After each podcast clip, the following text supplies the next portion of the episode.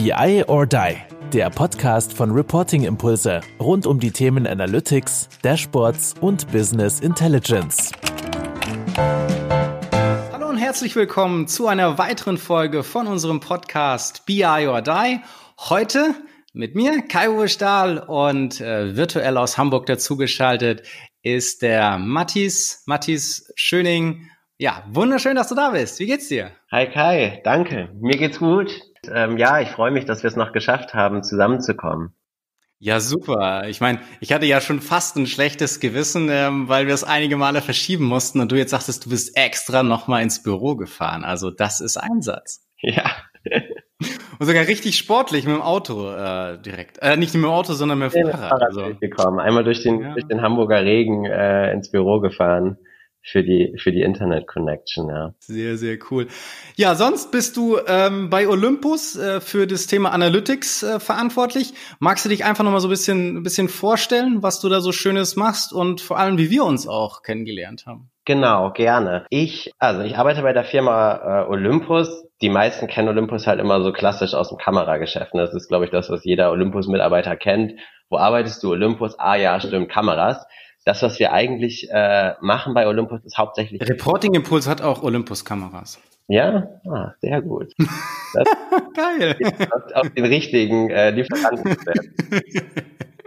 Nein, okay, ich wollte dich jetzt nicht aus, aus, aus, dem Tritt bringen. Nee, das, was wir hauptsächlich machen, ist eigentlich Medizintechnik. Da sind wir in einigen Bereichen Marktführer, in der flexiblen Endoskopie, aber auch in der starren. Das heißt, für diejenigen, die schon mal eine Magenspiegelung oder eine Darmspiegelung gemacht haben, das wurde äh, mit sehr, sehr hoher Wahrscheinlichkeit mit einem Olympus-Produkt durchgeführt. Okay. Und ja, in Hamburg sind wir ein großer Arbeitgeber mit, puh, ich kann es dir gar nicht ganz genau sagen. Ich glaube, wir sind so zwischen 1000 und 2000 Mitarbeiter. Mhm. Und ähm, genau, zu mir, ich leite halt den ähm, Analytics-Bereich. Das ist ein Teil im, äh, im BI-Bereich, beziehungsweise wir nennen das Ganze im Moment ähm, mittlerweile Digital Finance-Bereich. Und meine Aufgabe dabei ist im Grunde das Business Partnering zu übernehmen. Das heißt, in diesem Delivery-Prozess von einer, von einem Dashboard oder einem Report ist mein Team für den Anfang und für den Ende des Prozesses zuständig. Das heißt, wir machen das Business Partnering, wenn es um die, ja, um die Anforderungsaufnahme, um das Solution Design, um die ähm, ja, Integration in den Prozess aber auch wieder geht am Ende, um das Thema Training, ja, das Projektmanagement. Das sind so die Aufgaben, die wir machen. Also im Grunde alles das, was nicht direkt mit dem Frontend oder mit der Backend-Implementierung äh, zu tun hat. Cool, also ihr habt euch da auf jeden Fall, werden wir ja auch nochmal dazu kommen, glaube ich, ganz clever auch äh, in, innerhalb von euren Teams äh, aufgestellt, sage ich mal, äh, wer da welche Aufgaben übernimmt und wer da auch vor allem ja, persönlichen Mehrwert einfach reinliefern kann, weil das ist ja da, was irgendwo auch am Ende zählt. Und ganz, äh, ja, witzigerweise, wir haben uns ja bei Interviews äh, zur, zur Toolauswahl damals äh, kennengelernt, ist auch schon wieder schon ein Moment her. Aber ja, gut, trotzdem lösen die Tools ja nicht alles. Äh, deswegen sind ja viele Punkte, die du da angesprochen hast, äh, einfach extrem entscheidend, damit es dann halt auch zum Erfolg wird und dass ihr dann da auch vernünftige Daten und äh, Analysen und Ergebnisse vor allem und Entscheidungen daraus ableiten könnt. Genau, ja, ich glaube, das sind jetzt auch schon zwei, drei Jahre her, ne, wo wir uns kennengelernt haben. Ja, ich glaube auch. Das ist, ähm, es war dann wieder, wo du äh, was zu, zu verschiedenen Trainingsmaßnahmen dann wieder auf LinkedIn gepostet hast, und ich gesagt, hey, Mensch, äh, Mathis, das ist echt cool, ähm, was, was du da so äh, gesagt hast und geteilt hast oder was ihr da aufgebaut habt.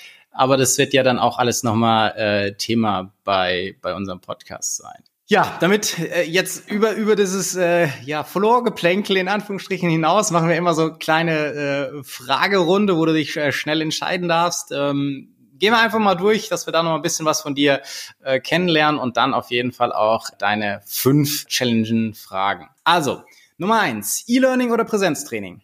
E-Learning. Standard Reporting oder Self-Service? Ich würde sagen Standard Reporting. Xing oder LinkedIn? LinkedIn auf jeden Fall. Bier oder Wein?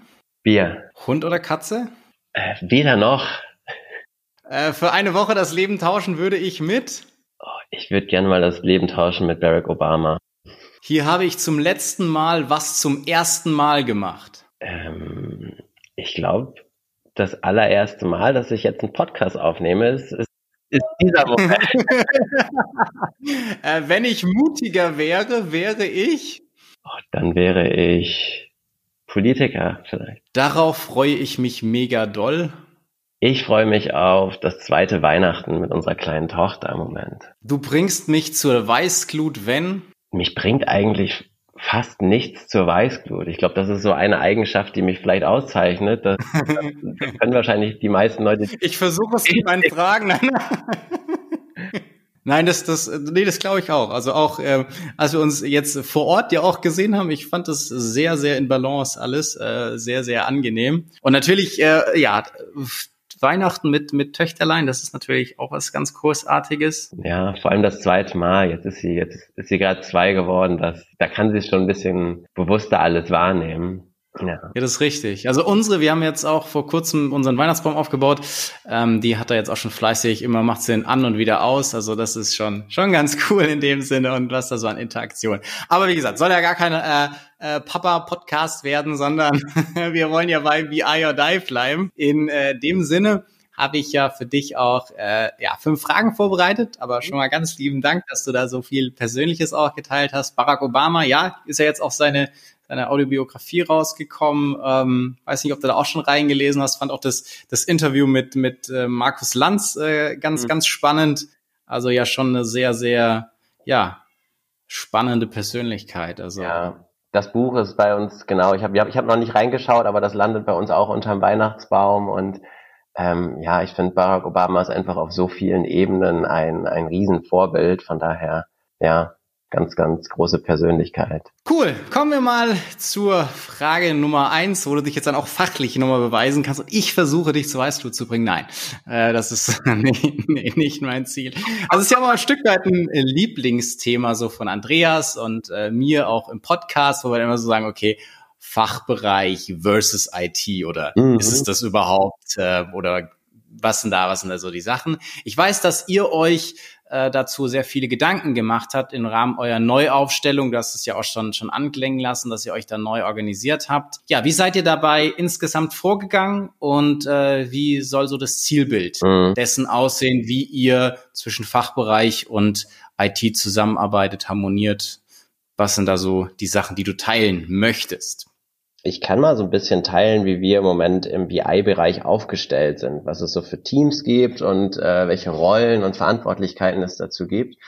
Und ähm, ja, ich bringe gerne auch so ein bisschen meine persönliche Meinung oder Einschätzung damit rein. Also so wie wir im Moment bei Olympus aufgestellt sind, ist, dass wir im Grunde drei Teams haben, die im BI-Kontext aktiv sind. Das ist einmal das, ähm, das Analytics Business Partner Team, das ist mein Bereich, im Grunde das, was ich auch schon erklärt hatte, die Schnittstelle zu den ähm, Geschäftsbereichen, zu den Prozessen und das Business Partnering im Grunde mit der ganzen Organisation. Vom Vertriebler, der draußen beim Kunden ist und Anfragen hat, äh, was BI und Reports angeht, bis zur Geschäftsführung, die irgendwelche ähm, Senior Management, ähm, Scorecards oder Executive Dashboards haben möchte. Also klassisch Schnittstellenfunktion, ähm die, die, genau. diese, diese Stelle zwischen, zwischen IT und denjenigen, die, die die Dashboards dann auch haben wollen. Genau, ich glaube, das beschreibt es ganz gut. Wir sind eine ganz, ganz äh, starke Schnittstellenabteilung und die ähm, ja, die Kollegen, die, mit denen ich zusammenarbeite, sind eben auch sehr stark darin, ja,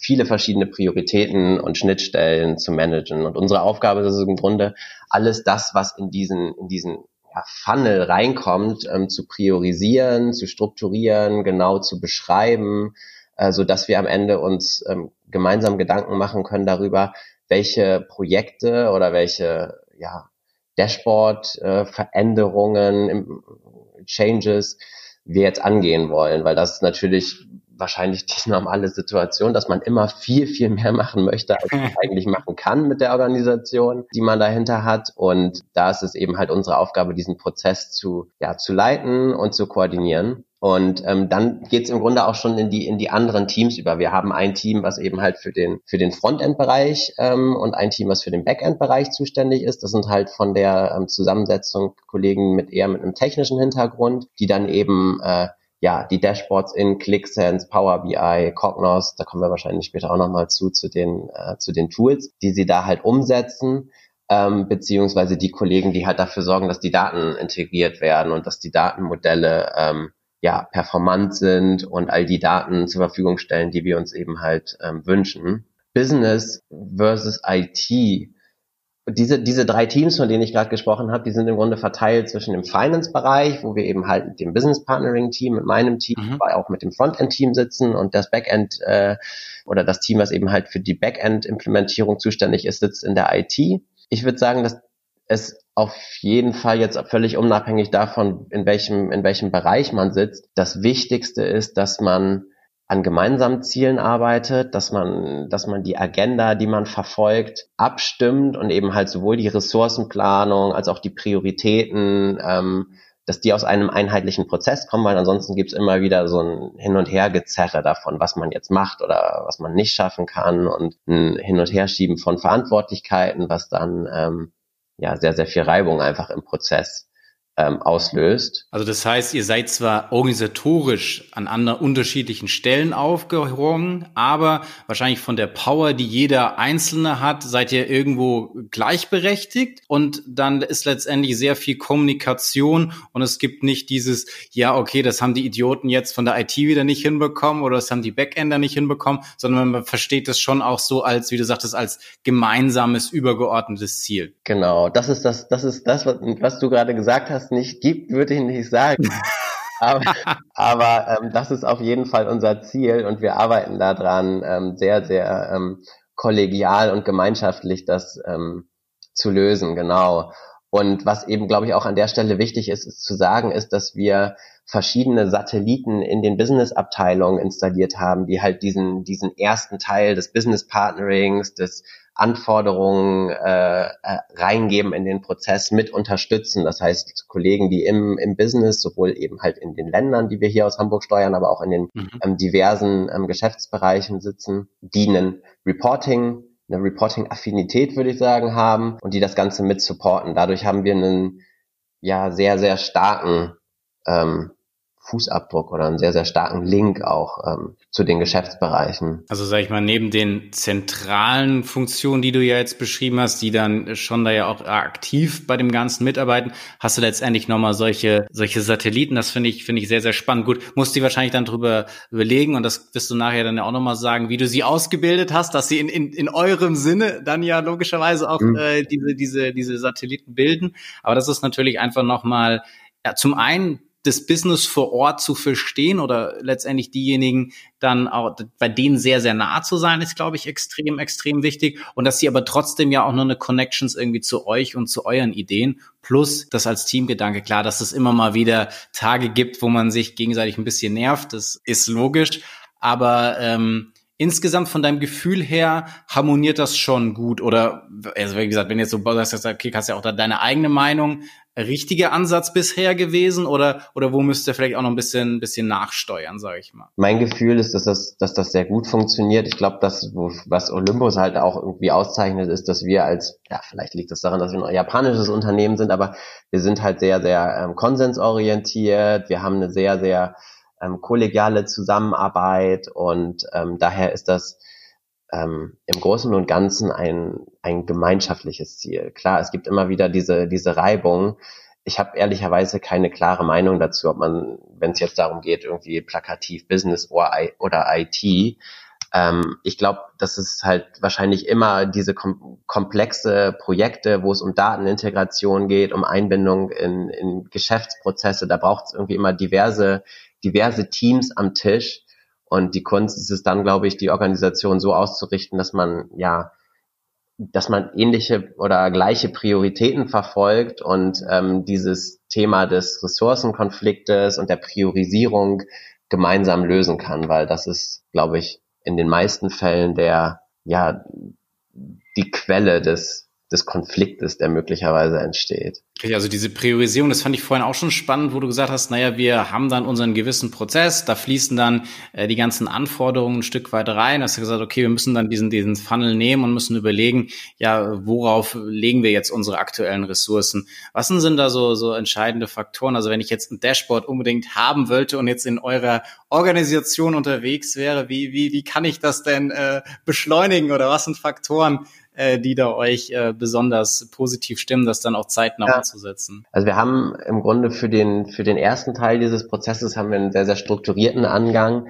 mittels eines Definition Canvas, so nennen wir das. Das ist im Grunde okay. anderes als eine Maske, wo wir halt die Anforderungen aufnehmen, wo wir strukturiert aufnehmen, wer ähm, wer braucht das Dashboard, für welche Prozesse wird das genutzt, was ist der Business Case dahinter, versprechen wir uns davon eine Umsatzerhöhung, eine Kostenreduzierung.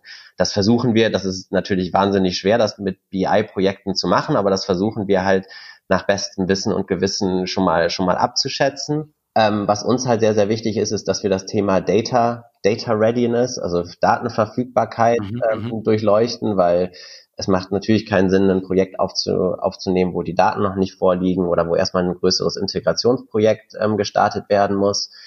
Ähm, dann haben wir eben halt den Teil des ähm, ja, Concept Readiness, das heißt, wie, wie weit sind wir bereits mit dem Konzept? Haben wir bereits alle Stakeholder abgeholt, alle Runden gedreht oder ähm, sollten wir da vielleicht erstmal noch unsere Hausaufgaben machen, bevor wir das Thema wirklich auf unsere Agenda nehmen? Und was uns auch sehr wichtig ist, halt der Link zu Geschäftsprozessen oder zu Governance-Prozessen.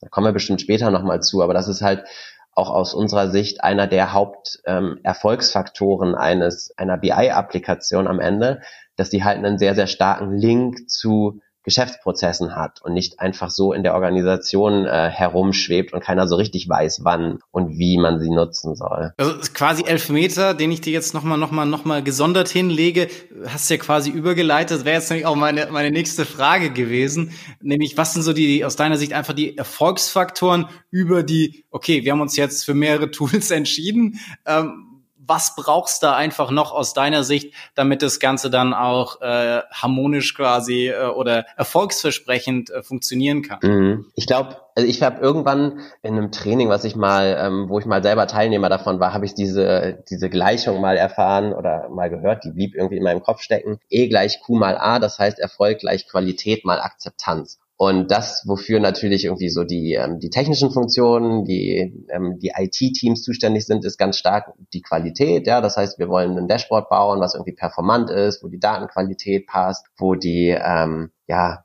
die Story im Dashboard ähm, Sinn, Sinn gibt und ähm, den Nutzer durch die, ähm, durch die Informationen führt. Das, was mein Teil an dem Prozess ist, ist ganz stark diese, der Teil der Akzeptanz, was halt mhm. etwas ist, was ich denke, was in vielen ja, IT-Projekten oder vielleicht auch in klassischen BI-Projekten oft ähm, weniger berücksichtigt wird. Und um diese Akzeptanz halt zu erhöhen, ist, glaube ich, einmal das Thema Training ähm, wahnsinnig wichtig, dass man sich darüber einfach intensiv Gedanken macht, wie wollen wir das, ähm, die Applikation schulen, wen wollen wir schulen, wer soll schulen und wie kriegen wir halt ja das Wissen aufgebaut in der Organisation. Ähm, der zweite Punkt ist, denke ich, das Management-Buy-in, weil ähm, ja, das ist so ein Klassiker, glaube ich, für den für den Erfolg von, von Projekten. Habt ihr, glaube ich, auch schon mal in einem, in einem Podcast drüber gesprochen. Das ist halt Budget brauchst halt meistens, ne? Dafür. Deswegen. das ist sehr hilfreich, wenn irgendjemand ähm, in den oberen Rängen der Organisation dahinter steht und das Ganze stark irgendwie unterstützt durch seine ähm, ja, Kommunikation und Präsenz in den Prozessen. Dritter Punkt, den ich mir hier auch notiert habe, ist Einbindung, hatte ich eben gerade schon mal kurz gesagt, in Governance-Prozesse. Das heißt, es ist super wichtig, dass, dass es einen klaren Nutzungsgedanken für ein Dashboard gibt. Mhm. Klar ist, okay, dieses Dashboard oder dieser Report, der wird jeden Monat in dem Salesforce Review Meeting geöffnet oder in dem Cost Review Meeting, wo auch immer. Ähm, Umgekehrt schaltet ihr dann auch Berichte ab, wenn sie nicht mehr genutzt werden? Das machen wir auch, ja. Wir tracken. Echt? Okay. Wir haben so ein ja, Report Lifecycle ähm, Meeting, wo wir uns im Grunde halt Gedanken darüber machen oder uns anschauen, wie intensiv werden bestimmte Berichte genutzt und wie intensiv geben halt auch die Fachbereiche noch Feedback zu den Themen. Das ist ja auch immer so ein, so ein Indikator. Indikation. Wenn man lange nichts mehr gehört hat und sich niemand beschwert hat, dann ähm, ja, vielleicht ist die Nutzung nicht mehr so intensiv und dann ähm, versuchen wir Dinge, Berichte auch abzuschalten, weil ähm, jeder Bericht ist natürlich auch so ein extra Aufwand in der, in der Maintenance und ja. Ja, absolut. Ich meine, man hat ja da immer auch ähm, ja, limitierte Ressourcen, logischerweise. Das wird bei euch auch so sein. Und da halt dann einfach viel zu bewegen mit, mit den mit den, mit den Ressourcen, die ihr habt, ist halt schon dann auch gehört sowas dazu. Genau. Vielleicht sich auch mal bei dem einen oder anderen unbeliebt zu machen und was abzuschalten oder halt einfach, aber ich meine, das finde ich halt so, von dem, was du es beschrieben hast, ist es halt extrem ganzheitlich. Also von vornherein schon zu sagen, nicht ich mache nur dieses Dashboard, damit ich ein Dashboard habe, sondern ich mache ein Dashboard, weil es einen wirklichen Mehrwert für unsere Organisation bringt, ja. Mhm. Also du hast ja dieses Canvas angesprochen, also ist ja dann auch immer genau die, die, die Aufteilung auch, okay, wo können wir irgendwo Revenue Streams, klar, was sind auch die Kosten, deswegen brauchst du dann auch, wie du gesagt hast, äh, wieder das, ähm, die, die Abholung des Managements, ähm, um dann auch vielleicht Budgets freizuschalten. Und das finde ich schon sehr, sehr clever. Aber dann halt ich sich auch zu sagen, naja, das hört da nicht mit auf, sondern wir versuchen dann auch, ähm, ich sag jetzt mal, diese diese Berichte abschalten oder dieses Lifecycle-Management von einem Dashboard zu machen. Ja, das finde ich einfach extrem, extrem clever, das eben von Anfang bis Ende zu durchdenken. Das wird wahrscheinlich jetzt auch nicht immer perfekt funktionieren und natürlich ist es jetzt auch eine, eine Idealvorstellung, ähm, aber sich halt schrittweise dahin zu arbeiten, das finde ich halt einfach, diesen großen Gedanken zu haben und dann halt gucken, okay, wie komme ich da schrittweise hin und das finde ich schon extrem, extrem spannend bei euch. Ich meine, ihr habt ja sowieso sag ich mal, ähm, ja, extrem viel da ja auch schon, ich sag mal, in, dass man so unter Harmonisierung des Controllings vielleicht nennen kann. Ich habe mal, als wir damals auch die Toolauswahl gemacht haben, mhm. war das ja auch nicht so, ähm, zumindest habe ich so wahrgenommen, hey, ist, das ist das Tool und äh, Freunde, jetzt, ähm, jetzt, äh, das ist es so, sondern dass das ja schon auch irgendwo aus dem Team heraus äh, gekommen ist. Ähm, ihr habt euch eine Guideline für Visualisierung gegeben. Also ihr habt da ja schon sehr, sehr viele Dinge ähm, auch gemacht. Jetzt so in der, wahrscheinlich auch viele andere Dinge, die ich jetzt gar nicht erwähnt habe, auch äh, Dinge im Rahmen der Neuorganisation. Ähm, was hat dir denn persönlich einfach so am meisten Freude bereitet? Im, im Kontext der, Reorgan der Reorganisation oder der Harmonisierung, ja, das, was, das, was mir persönlich am meisten Spaß macht, ist halt der enge, äh, der enge Austausch mit den Geschäftsbereichen. Ich, äh, ich, ja, ich liebe das zu hören, dass ähm, Applikationen, die wir gebaut haben, dass die genutzt werden. Mir macht es wahnsinnig viel Spaß, die halt zu trainieren, in einem Training zu sitzen mit äh, ja, verschiedenen Stakeholdern in der Organisation und äh, in den, das Training auch zu nutzen, um weiter Feedback zu kriegen und um selbst auch zu lernen, wie ähm, ja, was verschiedene Nutzer über die Tools denken und ähm, ja, zu sehen, dass die Organisation eben halt durch, durch unsere Arbeit Stück für Stück, man sagt ja, datengetriebener arbeitet, das macht mir wahnsinnig viel Freude. Ich glaube, es ist auch mit, mit das Wichtigste, weil so wie, wie ich das jetzt in, sagen wir, in unserem Kontext als extrem essentiell betrachte, dass wir uns ja auch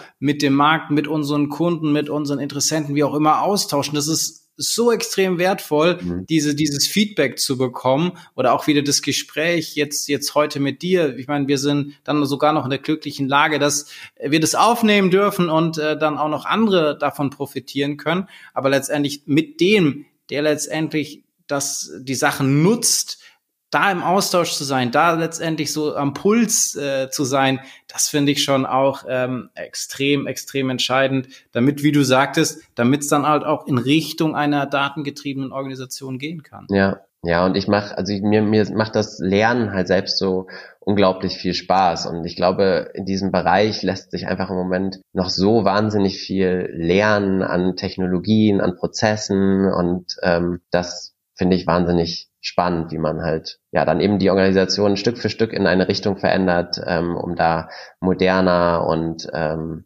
datengetriebener aufzutreten. Und gibt es auch Dinge, die dich, die dich nerven ähm, oder oder wo du sagst so, ah okay, das jetzt ähm, war eher war eher nicht so cool oder da müssen wir müssen wir uns noch verbessern oder ähm, bist du so ausgeglichen, dass du sagst, nein, alles äh, mich bringt nichts zur Weißglut und äh, ich mache alles gerne und am liebsten mache ich halt das Training, um mit den, mit den, mit den Leuten zu sprechen äh, aus dem Business. Das was mich oder das was ich halt als schwierig empfinde oder was mich was mich tatsächlich teilweise nervt ist eben wenn es ähm, ja, wenn man, wenn Prioritäten nicht aufeinander abgestimmt werden können. Oder wenn man eben halt, wenn die Arbeit, äh, die man machen möchte als Team, die man eben halt auch über Teamübergreifend machen möchte, wenn es da halt ja politische Reibereien gibt, dadurch, dass, ähm, dass unterschiedliche Teams unterschiedliche Prioritäten verfolgen und dass man eben halt so ähm, auf einer operativen Ebene dann, ne, dann nicht mehr gut zusammenarbeiten kann und ähm, das gemeinsame Ziel, das Unternehmen halt zu verbessern durch ja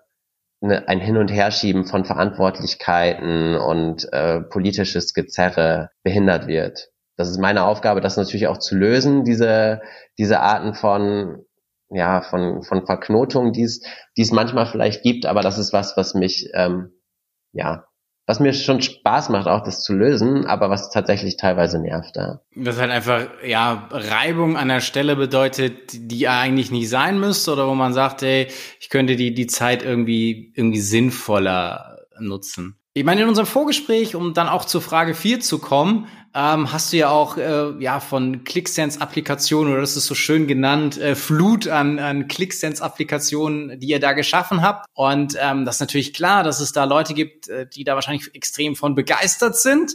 Ähm, aber auf der anderen Seite gibt es eben auch Leute, die da ein Stück weit mit überfordert sind oder die es gar nicht nutzen wollen, weil sie sagen, hey, ja, meine Excel funktioniert doch irgendwie immer noch besser und ähm, ich habe da auch gar keine Lust zu. Ja, was waren da so eure Beobachtungen? Was waren da so typische, sag ich mal, Muster, die die Leute gezeigt haben und wie seid ihr damit umgegangen? Wie seid ihr, was habt ihr da quasi denen an die Hand gegeben, damit ähm, die Sachen dann auch tatsächlich genutzt wird und es nicht zur Überforderung führt? Mhm. Ich glaube, ja, das stimmt. Ich habe das Wort Flut benutzt und ich glaube, das passt auch ganz gut. Wir kommen eben halt aus einer aus einer Situation, wenn wir jetzt vom BI-Bereich sprechen, wo wir eher mit klassischen ähm, ja, Tools, äh, tabellenartige, einfache ähm, oder ganz einfache Dashboards gebaut haben. Dann haben wir halt vor einer Zeit ja gemeinsam mit euch ClickSense ausgewählt und ähm, in den letzten zwei bis oder drei Jahren sind es jetzt, glaube ich, die Organisation an manchen Stellen tatsächlich wirklich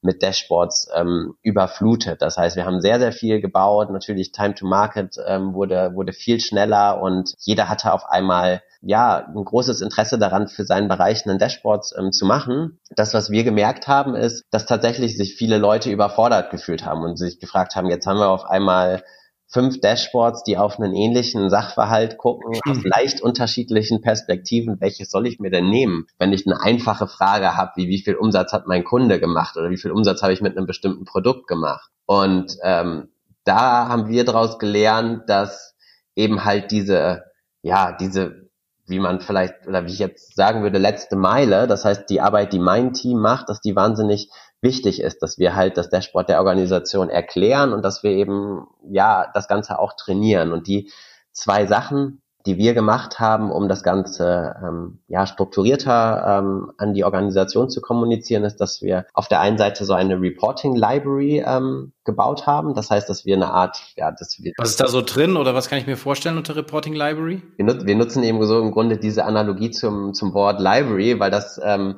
wir fanden ganz schön passt. Wir haben halt verschiedene Berichte, die wie, die wie Bücher in einer Bibliothek stehen und haben da verschiedene, verschiedene Regale oder verschiedene Gänge, die man, die einem halt eben das Ganze erklären. Das heißt, es gibt ähm, im Grunde für die unterschiedlichen Stakeholder unterschiedliche Berichte und ich kann mir halt, je nachdem, welche Perspektive ich aufsetzen will, um auf das Geschäft zu gucken, ob ich eben halt ein Senior Manager bin oder ein Key Account Manager oder ein Servicetechniker für meinen jeweiligen Bereich die Berichte schnappen, die für mich relevant sind. Das ist das, was wir da, das wir, was wir dort erklären und wir geben da halt auch Informationen zu den, zu den Berichten und ähm, erklären eben halt auch diese Verbindung, von der ich gesprochen habe, zu den Geschäftsprozessen oder zu den Governance-Prozessen. Ist dann Link, wenn ich jetzt mein, wenn ich jetzt auf irgendeinem Dashboard lande, komme ich dann auch wieder auf diese Library zurück? Also ist da eine Verbindung, die ihr, die ihr geschaffen habt? Oder ist es eher so, ich soll mich erstmal vorher informieren, welches Dashboard Dashboard ist denn überhaupt das geeignete für mich und dann in das Dashboard gehen? Aktuell eher zweiteres. Das heißt, wir haben eben halt die Library als Einstiegspunkt im Intranet mhm. ähm, hinterlegt, sodass du da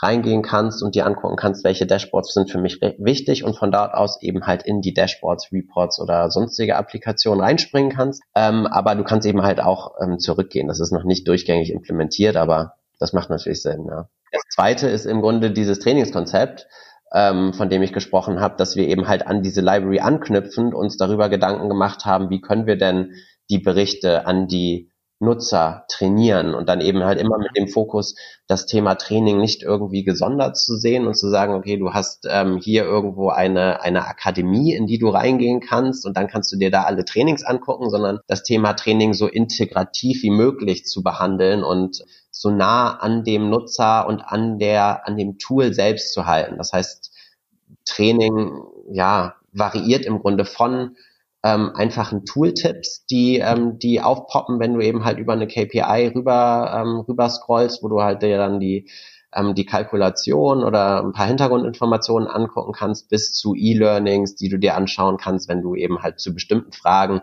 nochmal tiefer reingehen möchtest und äh, verstehen möchtest, ja, warum bestimmte KPIs ausgewählt wurden oder wie du halt die Navigation in einem Dashboard ähm, steuerst. Also es ist dann letztendlich ja auch von der Tiefgang, die der einzelne Nutzer dann haben muss. Ich sag mal, einer, der die Berichte ja dann vielleicht baut, der braucht ja logischerweise andere Tipps und Tricks als jetzt derjenige, der die jetzt eher konsumiert. Also habt ihr da auch so unterschiedliche, sag ich jetzt mal, Rollen oder Gruppen definiert, was für wen geeignet ist? Oder ist das mehr auch so, sag ich mal, intuitiv logischerweise dann auch entstanden, weil ihr gesagt habt, okay, wir sind ja sowieso im starken Austausch mit denjenigen, die mhm. äh, die Sachen nutzen und dann on the go letztendlich auch diese Sachen dann bereitgestellt? Ja, nee, wir versuchen, also das Ganze ist halt auch bei uns jetzt noch im Aufbau, ne? Deswegen ist das, ist das sowas, was wir Stück für Stück weiterentwickeln und wo wir versuchen halt mit dem Feedback der Organisation zu lernen und das eben halt wieder ähm, einzupflegen in unseren Trainingskonzepte. Das, was wir ja bei dem, bei dem ganzen Ansatz versuchen zu verfolgen, ist, dass wir das Ganze aus Sicht des Nutzers denken, so dass wir halt nicht mhm. unsere möglicherweise eher irgendwie technisch äh, geprägte Sicht darauf sagen, äh, aufnehmen und sagen, okay, ich, ich führe dich jetzt durch dieses Dashboard und zeige dir, was ist auf Seite 1, was ist auf Seite 2, auf Seite 3 und so weiter, sondern dass wir eher uns fra die Fragen stellen, die der Nutzer haben könnte, wie zum Beispiel, wo finde ich den, den Umsatz pro Produkt. Wo finde ich äh, eine... Wo finde ich den Ausdruck-Button? Genau. Download Richtung Excel. Kann auch. Ja, also dass ihr dann wirklich so, so Use Case äh, getrieben quasi durch dieses Dashboard geht. So ein typischer Nutzer geht so und so da durch. Auf der Seite findet, finde ich, finde ich extrem, extrem spannend, weil oftmals ist man ja dann auch so verliebt, wie du sagtest, in sein, in seinen Bericht oder sein Dashboard, sagt, ah, guck mal, da habe ich das Feature noch eingebaut oder dieses. Aber was ist halt wirklich der, der Mehrwert dahinter? Das ist genau. ja immer die Frage. Ja, das ist, genau das ist das und das haben wir auch gemerkt. Unsere, wir hatten halt, haben halt eine sehr, sehr ähm, ja, liebe Kollegin im äh, Trainingsbereich bei uns gehabt, die uns da halt auch ein bisschen unterstützt hat, das Thema aufzubauen und ähm, das zu durchdenken. Und die hat uns halt auch auf diesen Gedanken gebracht, das Ganze aus Nutzersicht und aus äh, uns die Fragen zu stellen, die der Nutzer sich halt stellt und die er uns natürlich auch zuhauf ähm, täglich stellt. Ähm, dieses Wissen zu nutzen, um halt ein, ja, ein Kommunikation- und Trainingskonzept pro Nutzergruppe und pro Dashboard ähm, aufzubauen. Wie ist das mit dem Thema Aktualität in diesem Training? Weil ich sag mal, du hast gesagt, ihr habt eine Flut an Berichten und, und das dann trotzdem ja immer wieder, sag ich mal, für die neuesten Berichte und alles dann auch vorzuhalten. Also ist es nicht auch immer so ein bisschen ein Hinterherlaufen oder, oder was ist da so, so euer Ansatz? Oder wird es tatsächlich erst äh, publiziert, wenn dann auch, sag ich mal, alles nachgezogen ist? Ich glaube, dass ähm, das ist natürlich eine große Aufgabe. Deswegen ist das nicht zu unterschätzen, das immer wieder aktuell zu halten und zu ergänzen. Das, was wir oder die, die zwei Dinge, die wir versuchen dabei zu berücksichtigen, ist einmal, dass wir möglichst viele Leute damit einbinden, so dass wir eben halt auch Kollegen, die in den Regionen sitzen, die in den jeweiligen Teams, in den Geschäftsbereichen sitzen, einbinden, um kleine Dokumentationen zu schreiben, um ein kleines Video zu shooten, oder ähm, ja, um irgendwie ähm, das Ganze zu erklären, auch ähm, den, den Endnutzern. Und dabei ist natürlich kann man dabei keine Perfektion erwarten. Es kann dann nicht alles aus einem Guss sein, was glaube ich aber auch gar nicht so wichtig ist. Wichtig ist ja, dass die Message überkommt und, und der Inhalt. Und das Zweite ist, dass wir die Materialien, die wir machen, halt so ähm, versuchen so aufzubauen, dass wir sie halt kontinuierlich erweitern können oder auch wieder reduzieren können, so dass wir beispielsweise statt ein langes ähm, 30 Minuten Video zu shooten, was wir dann nochmal machen müssen, wenn ähm, wenn irgendwie eine neue Seite hinzugekommen ist, daraus fünf kleine Videos gemacht haben pro Visualisierung ein Video, ähm, wo wir dann einfach ein weiteres hinzufügen können oder wenn sich eine Visualisierung ersetzt hat, das einfach wieder löschen können. So versuchen wir da im Moment vorzugehen. Aber das ist natürlich clever zu sagen, zum einen viele einbinden, also finde ich auch immer total gut. Also nicht, es gibt jetzt hier Matisse und der muss alles machen sozusagen, sondern halt äh, das clever auf die, auf die Leute zu verteilen, ist, glaube ich, ein, ein Riesenfaktor und sich halt wirklich die Gedanken zu machen, wie kann ich erweitern, kürzen, aktualisieren, weil es ist natürlich immer wieder ein, ein, ein nervendes Thema. Ähm, aber wie gesagt, diese Akzeptanz ähm, muss ja irgendwo ähm, geschaffen werden und äh, die Qualität, und das geht ja vielleicht auch so ein bisschen äh, mit einher, auch ähm, und aber was ich auch extrem, extrem wichtig finde, weil wir das auch immer wieder bei Reporting Impulse auch Richtung Marketing Reporting Impulse diskutieren, dieses komplett, es muss immer alles ein und dasselbe äh, Layout haben. Es ist eigentlich total blödsinnig, sondern wie du sagtest, es kommt darauf an, dass das, was wir kommunizieren wollen, dass das rüberkommt und ob das dann immer, was weiß ich, äh, das Logo links oder rechts hat, so jetzt erstmal egal, solange dass wir das zum richtigen Zeitpunkt an, an die Zuhörerschaft oder an die Nutzer bringen, ist, glaube ich, das wirklich das Entscheidende und das finde ich mega cool, dass ihr das nach intern gerichtet offensichtlich ja genauso auch äh, diskutiert habt und zu, dem, zu einem ähnlichen Schluss gekommen seid. Von dem her, ja, mega, mega cool. Ähm, du hast jetzt schon so ein bisschen, bisschen hier angedeutet, hey, dann, dann stellen wir uns da für die Kamera und ähm, also sehr viel virtuelles Training offensichtlich auch. Äh, du hast dich ja dann auch fürs E-Learning ganz am Anfang entschieden. Ähm, aber was ist so aus deiner Sicht so der, der richtige Mix in Bezug aufs Training? Ist es virtuell nur? Ist es blended? Ist es nur vor Ort? Oder, oder was sind so deine, deine Überlegungen ähm, dazu gewesen, auch ja. in eurem Team? Wir haben uns, ähm, ich hatte ja gerade schon kurz erzählt, dass wir uns mit der, mit unserer Trainingsabteilung ähm, relativ intensiv dazu ausgetauscht haben, beziehungsweise wir haben auch Trainingsexperten außerhalb der Firma ähm, da um Rat gefragt und ich bin auf so eine, ähm, auf eine äh, Expertin für Modern Workplace Learning, Jane Hart heißt die, gestoßen. Okay. Dir, ob dir der Name bekannt äh, vorkommt. Die hat ein relativ einfaches Konzept ähm, entwickelt, wo es um die vier, ähm, vier Ds zum Thema Learning geht. Es gibt im Grunde den Bereich Didaktik, da gibt es den Bereich Discourse, Doing und Discovery. Und ihre Aussage zu dem Ganzen ist im Grunde, dass die Bereiche ähm, Doing, Discourse und Discovery wesentlich effektiver sind als der Bereich Didactics, was im Grunde, wenn man es übersetzt in, ja, in Tools oder, oder in Methoden, die man nutzt, Didactics ist dieses klassische, ich buche ein großes Meeting äh, mit 30, 40 Leuten oder ich mache eben im Grunde halt irgendwie so geführte Instructor-led Learnings, dass das eben halt etwas ist, was bei den was weniger effektiv ist, was aber trotzdem natürlich sehr, sehr viel Zeit kostet. Fair. Entsprechend ähm, ist unsere, der Grundgedanke geht halt in die Richtung, es ist das Effekt, der effektivste Weg, eben Wissen zu vermitteln, ist, wenn du es möglichst ähm, ja dann machst, wenn der Nutzer in der Applikation arbeitet oder wenn er eben halt auch dieses Wissen gerade braucht. Das heißt, er oder sie bereitet sich gerade auf ein Meeting vor und äh, muss halt verstehen, wie irgendwie bestimmte Zusammenhänge funktionieren. Oder wenn du es halt so ähm, ja so kommunizierst, dass du das eben halt auch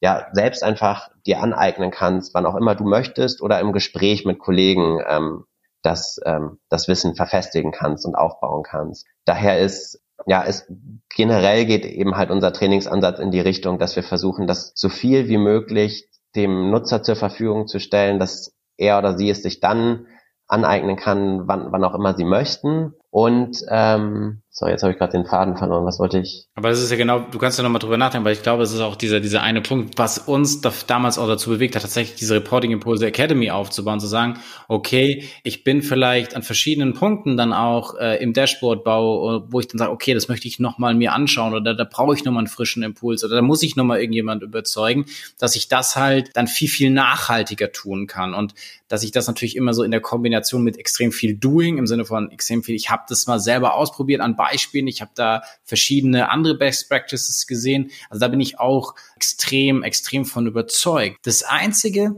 da hattest du ja das auch anklingen lassen mit im Austausch mhm. mit den Kollegen. Ich meine, das ist natürlich dann oftmals auch so ein bisschen ein Punkt, ähm, der dann mehr so wieder in diese hybride Variante gehen würde. Okay, wie, wie stelle ich das noch zusätzlich dar?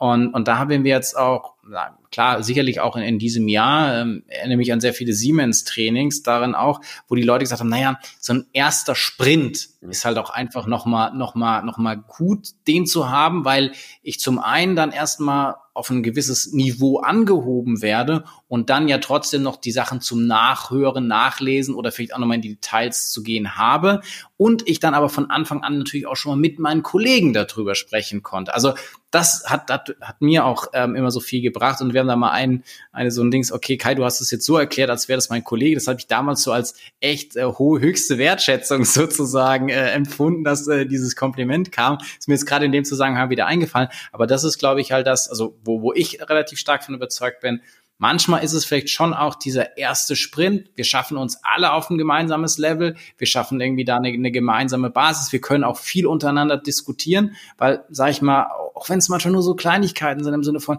ja, äh, Kollege äh, ABC, du hast jetzt dieses oder jenes Tool. Wie bekomme ich das denn überhaupt äh, in meinem Unternehmen? Wo ist das denn? Also solche, ähm, solche Sachen ähm, wo man da vielleicht an, an ähnlichen Stellen dann schon mal war und die, die Information sich dann schon mal geholt hat. Und aber dann halt auch dieses, dieses langfristige, weil ich glaube, das ist halt, geht über alles, diese, diese Langfristigkeit logischerweise. Ja, du hast das ganz gut beschrieben, wie das, ich glaube, es ist halt, das Thema Training ist nichts, wo man sagen kann, es ist nur E-Learning, was wir nutzen oder wir machen nur eben halt ähm, diese, diese ersten Sprints, die du gesagt hast, sondern man braucht, es braucht irgendwie so einen Mix, dadurch, dass unterschiedliche Nutzer unterschiedlich ja, Lernen oder jeder hat ja irgendwie seine eigenen Vor Vorlieben beim, beim Thema Lernen. Und das Ganze muss natürlich auch irgendwie für so ein, auf so einem Lifecycle von einem Dashboard zum richtigen Moment kommen. Das heißt, am Anfang natürlich ist es, ist es sinnvoll, einen, ja, erstmal so ein Kickoff zu machen. Alle bringen sich auf einen, äh, auf ein Level und man hat auch den, die Möglichkeit, halt in beide Richtungen zu kommunizieren, dass man das erste Training auch nutzt, um direkt irgendwie Feedback zu kommen und zu spüren, wie das Ganze in der Organisation ankommt. Und dann, wenn das Ganze gesetzt ist, wenn es eben eher darum geht, noch weitere Kollegen wieder ein, in, ja, ein, on zu boarden zu den Tools, oder ähm, einen Refresher zu ermöglichen, dann ist es, glaube ich, ganz wichtig, dass man versucht, in ja in Content zu investieren, den man ähm, halt selbst einmal produziert und dann immer wieder abrufen kann, weil ansonsten ähm, hast du natürlich mit deiner ja, Trainingsorganisation einen wahnsinnig hohen Aufwand und äh, das Ganze ist nicht so nachhaltig, mag nicht so nachhaltig sein. Ne? Ja, absolut. Also es ist, glaube ich, ähm, schon, schon auch ein, ein komplexes Themenfeld insgesamt. Ähm, aber ja, ich glaube, man kann da sehr viel ähm, mit erreichen und dieses, es ist zwar so vielleicht banal, aber natürlich, der eine liest sich vielleicht, du hast vorhin ja auch Dokumentation angesprochen, der eine liest sich vielleicht mal lieber durch, der andere steht vielleicht auf die Videos. Ähm, also dass man da jedem irgendwie so ein bisschen die Sachen gibt und vor allen Dingen, jeder ist an einer anderen Stelle. Auch diese Sachen, naja, vielleicht ein Video, was du dann vielleicht in Anführungsstrichen vor zwei Jahren gemacht hast, ist dann vielleicht für einen, der halt jetzt zwei Jahre später mit diesem Thema anfängt, mhm. trotzdem ja immer noch, noch entscheidend. Aber dass man da halt eben so findet, okay, jetzt auch nicht alles direkt wieder in die Tonne, sondern wie mache ich das zugänglich und vor allem zum richtigen Zeitpunkt zugänglich zu machen. Das ist ähm, eine, eine super Sache und ähm, die große Herausforderung. Aber ich denke, ihr seid da auf einem einem, einem Riesenweg und mir hat das wahnsinnig, ähm, wahnsinnig viel Spaß gemacht, äh, mich mit dir hier auszutauschen. Ähm, und da wirklich nochmal ein ganz, ganz äh, großes Dankeschön für die, für die fünf Fragen. Ähm, auch für mich wieder sehr viele Dinge dabei, ähm, die, die ich ähm, ja nutzen werde oder über der ich selber drauf rumdenken werde und natürlich auch an alle Zuhörer wieder gerichtet. Wir sind natürlich wahnsinnig dankbar für alle, die hier ja, uns kommentieren, ähm, uns ein Like geben oder letztendlich auch äh, Themen vorschlagen oder auch ähm, so wie so wie Mattis äh, letztendlich Interviewpartner sind oder Vorschläge machen zu Interviewpartnern. Also da ein herzliches herzliche Einladung dafür. Und sonst, ja, bleibt mir nur wieder zu sagen, nochmals ganz, ganz lieben Dank. Und das letzte Wort, äh, wie in jedem Podcast, ist bei unserem Gast. Und Mathis, äh, du darfst jetzt nochmal sagen, was auch immer du möchtest. Und ich verabschiede mich und sag schon mal Tschüss. Ja, Kai, vielen Dank dir. Mir hat das auch echt viel Spaß gemacht, mit dir zu sprechen. Und ja, das letzte vielleicht von meiner Seite zum Thema, um das Thema Training nochmal abzuschließen. Ich glaube auch, dass es am wichtigsten ist, das Training so zugänglich zu machen, dass es wirklich einfach zugänglich ist dem Nutzer und wie gesagt, bei dem Thema spielt aus meiner Sicht Perfektion nicht die größte Rolle, sondern das Wichtigste ist, die Informationen schnell und zum richtigen Zeitpunkt ja, zur Verfügung zu stellen. Und ja, ich wünsche allen einen guten Start ins neue Jahr. Dankeschön. Das war BI or Die, der Podcast von Reporting Impulse. Danke, dass ihr auch diesmal wieder mit dabei wart. Wenn es euch gefallen hat, dann hinterlasst uns doch eine gute Bewertung und abonniert den Podcast, um keine weitere Folge zu verpassen. Bis zum nächsten Mal.